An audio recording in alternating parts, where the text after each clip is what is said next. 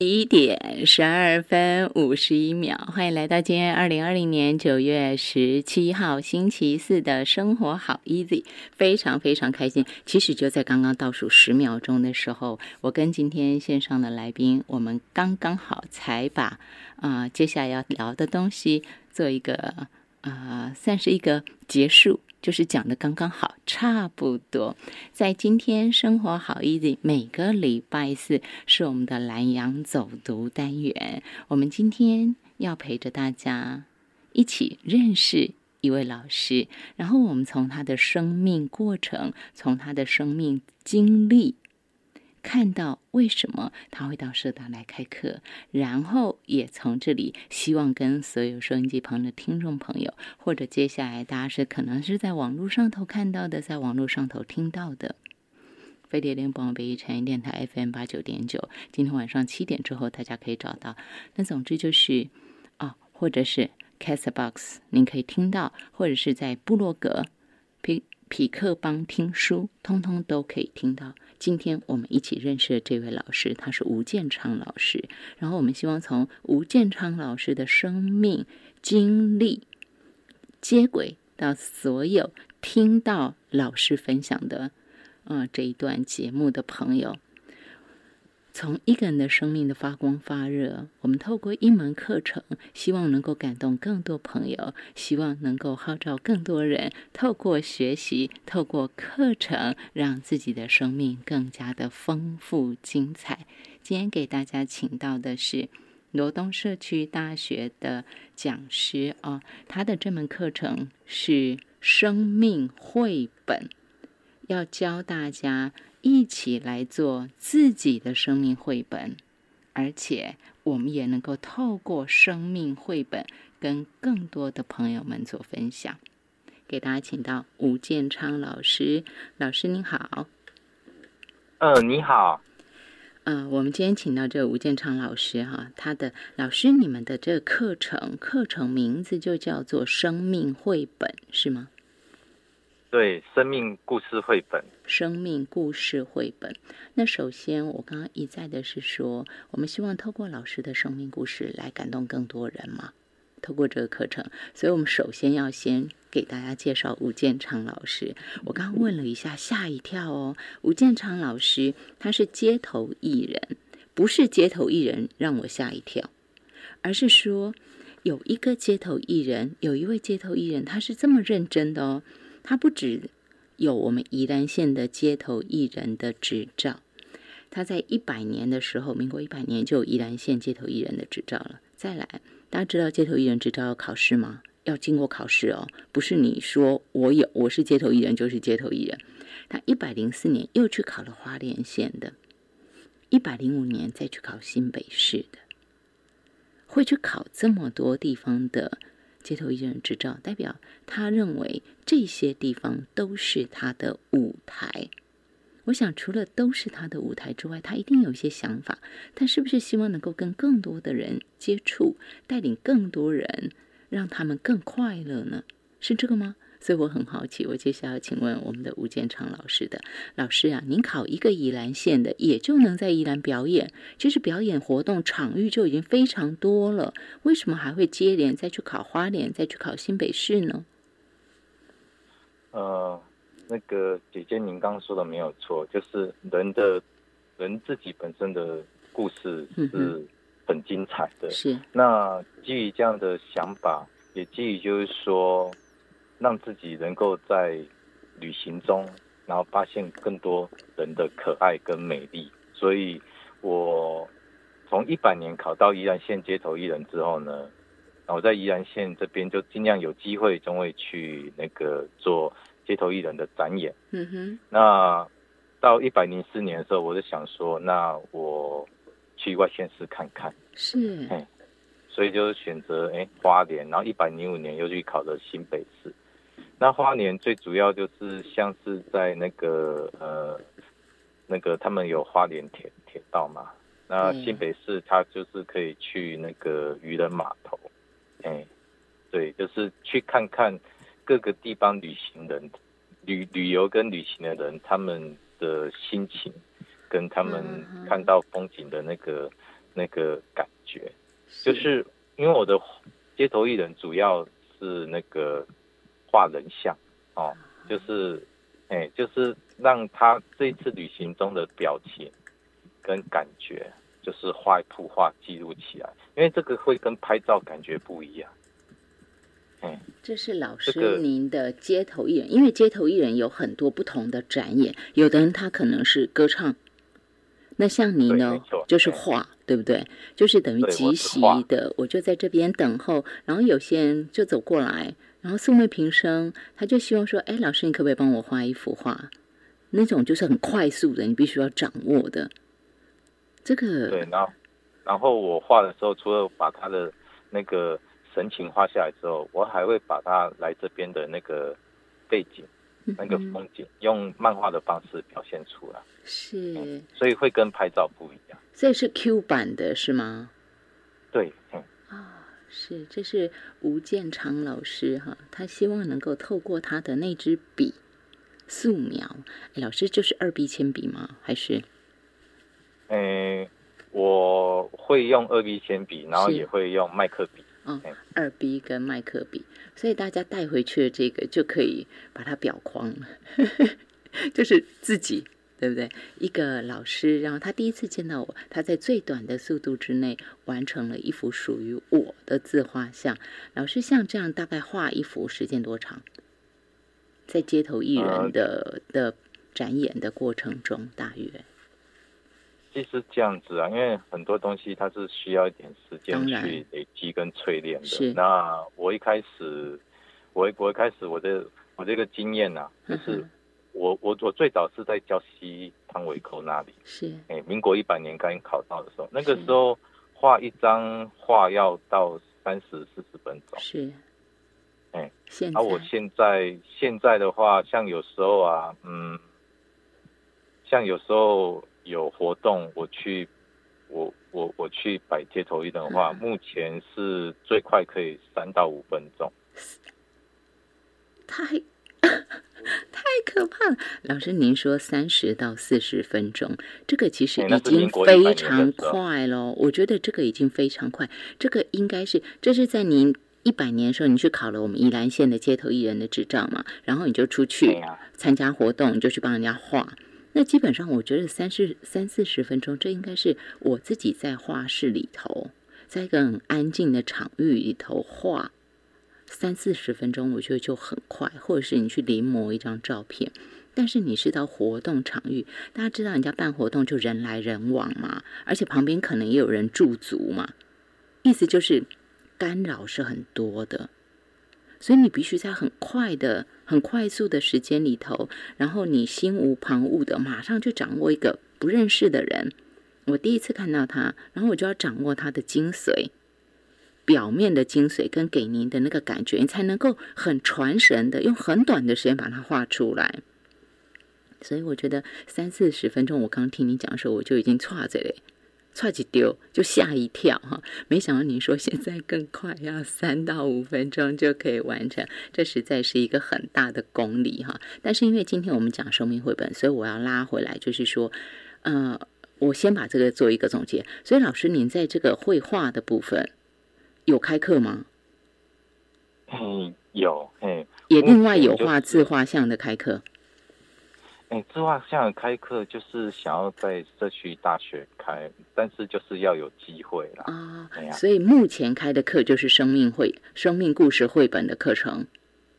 嘿，好，我们就先一步一步来了。我们先跟着老师上生命故事绘本的课程。那以后成熟的时候，或老师的时间也允许，那个时候或许就继续再开下去了嘛，对不对？那时候再说。好，那至少要把要把老师的这个专长 先说一下，三到五分钟哦，他可以掌握，立刻掌握一个他没见过的人，然后他很开心的就坐下来说：“老师，请你帮我画一幅我的自画像。”他三到五分钟能够掌握你的核心，你的最重要的那个传神那个神韵，这个太难得了，这个功夫，请大家一定要记得。吴建昌老师的能耐，然后去跟着他学习。我们现在绕回来说生命故事绘本。老师，你是一个很会画的人，也就是我们刚刚说的哈，核心、那个精神、那个神韵，每一个人都有属于自己的味道嘛，一个气质，一个感觉，或者是我的五官的特色。你能够在很短的时间掌握，这个是不是也就是你能带我们大家画生命绘本的原因呢？其实每个人的那个生命就像一个故事一样啊，就像刚才姐姐一开始说的，是每个人的人生都是很值得的，就是因为这是属于你的人生。那。这之中的酸甜苦辣，有时候没有办法说出来，那我们把它画出来。就我在苏澳国中校教那些长辈生命故事绘本的经验啊，我有一次是我印象很深刻，有一次我是教他们画铜碗。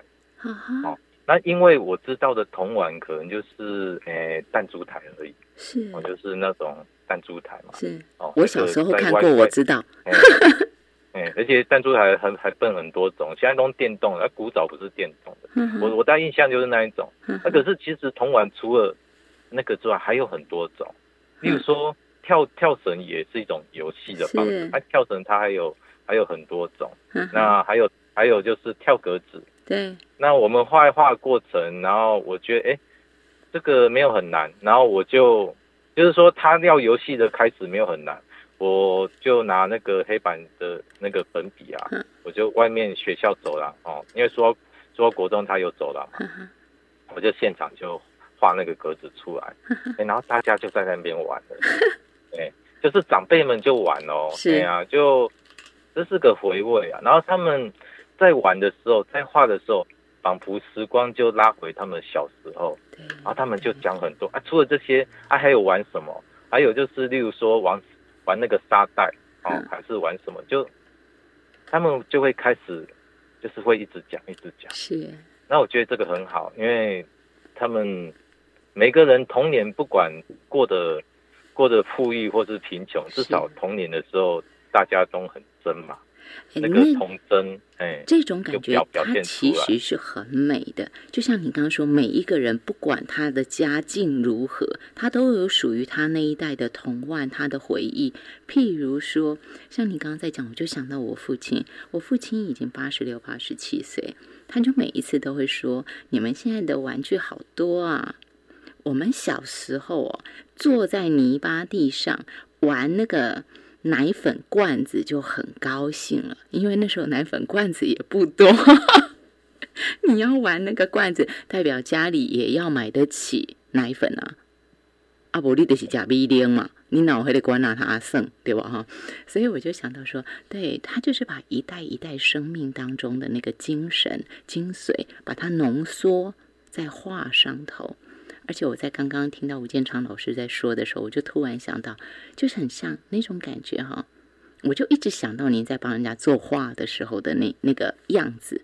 我现在的头脑一直浮现是那个画面，所以我又又又再跳出去一下下，就是说，像我们有些时候看到一个人的表情，我现在好奇的就是老师您的眼睛跟您的心呐哈，到底看到什么？我们有时候看到那种很会拍人物照片。或是很会画人物像的人，他甚至会把一个人脸上的那个特别发达的那块肌肉，或者是特别深的一条皱纹，你们画起来都好像那条皱纹是有故事的，或者是那块肌肉是有故事的。就是我会特别哪一哪一道皱纹很深，他可能就因为我常牵动他嘛。我可能很常烦一个事情，所以我就不自觉皱起眉头来，所以我就形成了深深的一条皱纹。我就在想说，老师你们是不是就特别会看到这种细节啊？在画的时候。啊，对，没有错，因为每个人的那个神态，嗯哼，哦，还有他脸上的岁月痕迹，是，每个人都有不一样的呈现，因为，因为。我们哈，我们我们可能不太会记得他的身体。我们我们人跟人相处，可能不太会记得那个人的身体特征，但是脸部的表情跟这个脸的长相，几乎是会特别有有印象的，嗯，因为每个人的那个脸就是嗯一个不不一样的画面，这个很包含他的眼神，包含他的眼眼神对这个这一块哈、我真的是很希望所有去上老师生命故事绘本的同学，也要记得跟吴建昌老师挖挖宝。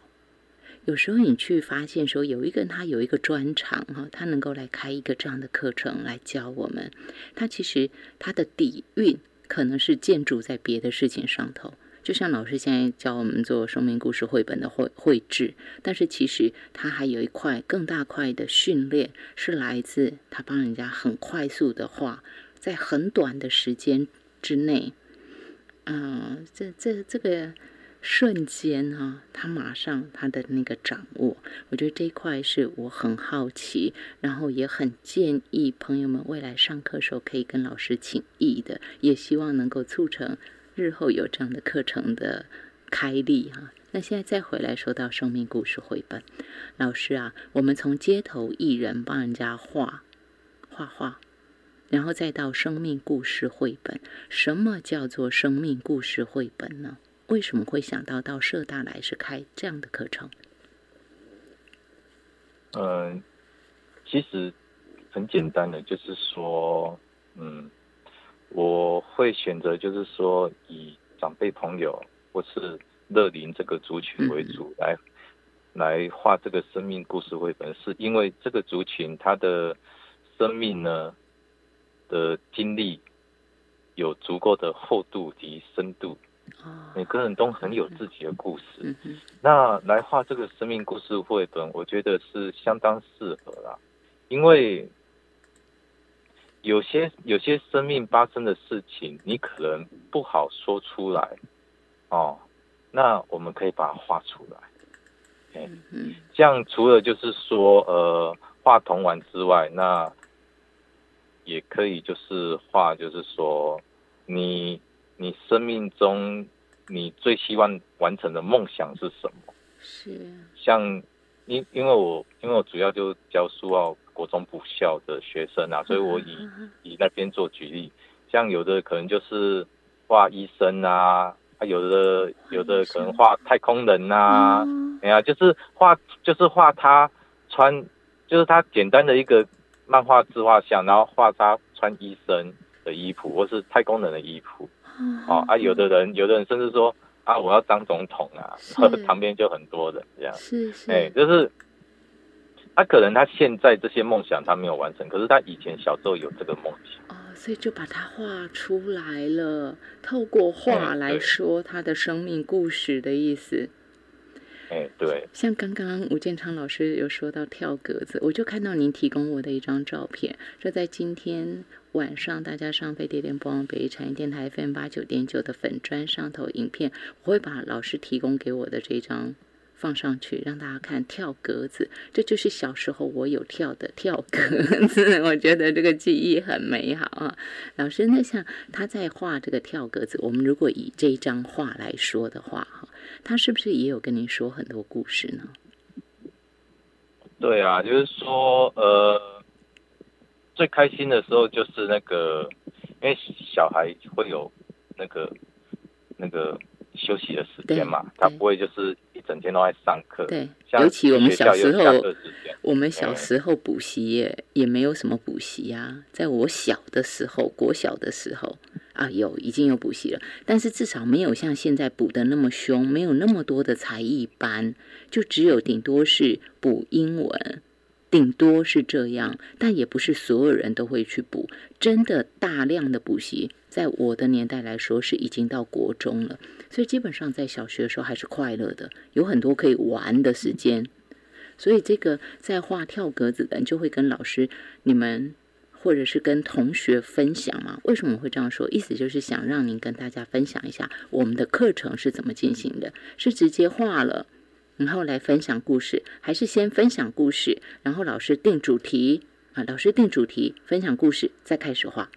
这个我想是我大们大家好奇我们先我们会先定个主题啊，比如说我们今天就是画童玩，然后就我会先示范，哎，例如说我手的是弹珠台，我画弹珠台，嗯，然后再提，就是说，哎，还有没有什么其他的？哦，那就画给大家看啊。有人提，那又再画出来，就是说边画边分享。是是是。然后然后游戏就会越来越多，而且 这所有的游戏哈，这所有游戏大部分，哦，大部分都有一个共通点，就是说有很多游戏或同玩都是都是需要跟人互动才玩得起来的，是，不是自己在边玩的。嗯哼哼哼。要跟人有互动，跟其他小朋友互动，像跳格子自己玩不好玩，一定要三四个或或五六个这样玩。嗯，大家就可以看到那个环境，他就会画出他孩子的时候的玩伴，就会一起被画进去。这是一个很美丽、很很甜。淡淡的那个不是不是很浓烈的，但是你会发现它是淡淡的回味，那种甘甜的滋味在记忆里头慢慢一波一波，好像那个波浪像涟漪一样，一波一波这样子晕开来。我觉得那是一件很美丽的事情。相信所有的朋友在回忆当中，一定也有很多这样美丽的极光片语。我们可以一起来上吴建昌老老师的生命故事绘本课程，我们一起来学。画属于我们自己的生命绘本吧。十一点三十四分，聊这儿，我们休息一下。静碟放送。